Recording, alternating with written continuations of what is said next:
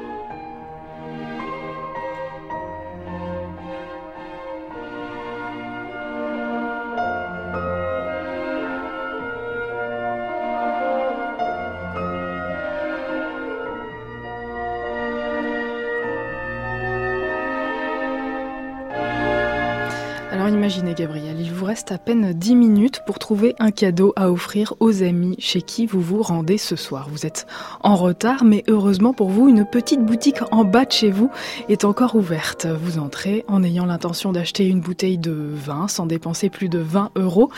Et finalement, vous voilà en train de reluquer le rayon grand cru. Les grands vins de Bourgogne, un Romanée Conti, un petit morceau ou encore un pommard. Et puis finalement, au diable l'avarice, vous vous laissez tenter par un clos Vougeot. Vous voilà à la caisse, avez dépensé 100 euros de plus que prévu, mais en y réfléchissant bien, vous vous apercevez qu'un détail dans l'ambiance de ce magasin vous a fait dépasser votre budget.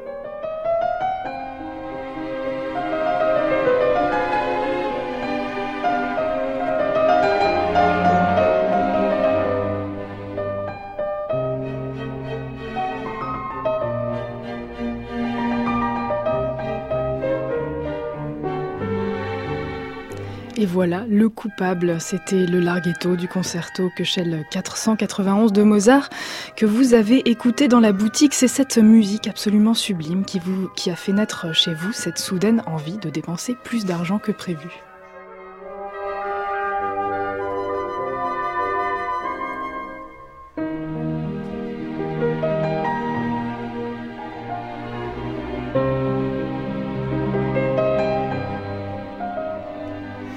Eh bien voilà, nous y sommes Aurélie pour dépenser moins. Faudrait donc éviter les boutiques qui diffusent de la musique J'en ai bien peur, oui, et on le sait depuis belle lurette maintenant, puisque c'est en 1993 que deux psychologues sociaux, l'un de l'université James Cook en Australie, l'autre de l'université technologique du Texas, ont diffusé de la musique classique dans une boutique de vin.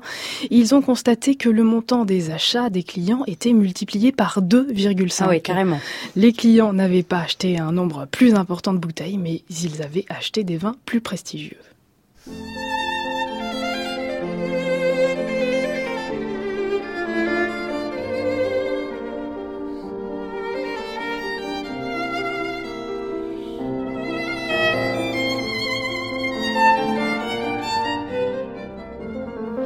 Et alors, est-ce qu'on sait pourquoi la musique classique nous fait dépenser plus, Aurélie? Oui, on le sait, car nos mêmes deux psychologues sociaux évoqués précédemment ont constaté que la musique classique renvoyait davantage au raffinement. Mais il y a un phénomène encore plus marrant étudié par des psychologues de l'université de Leicester au Royaume-Uni. Ils ont étudié les ventes d'un rayon de vin d'un grand supermarché en diffusant de la musique française ou allemande. Ils ont constaté que les consommateurs exposés à la musique allemande se reportaient davantage sur les vins blancs du Rhin que ceux qui avaient écouté de la musique française se reportaient sur les vins blancs français. Alors, euh, bref, qu'on se le dise, nous sommes franchement manipulables.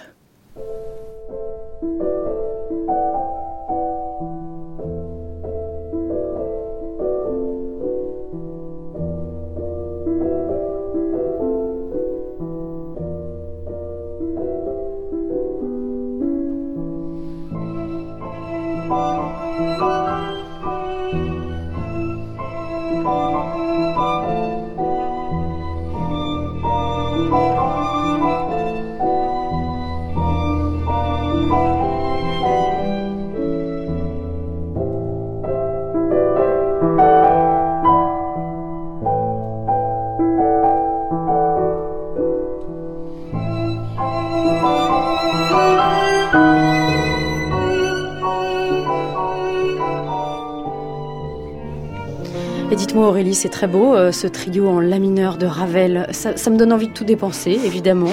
Est-ce que le même phénomène se produit dans les bars, les restaurants où il y a de la musique?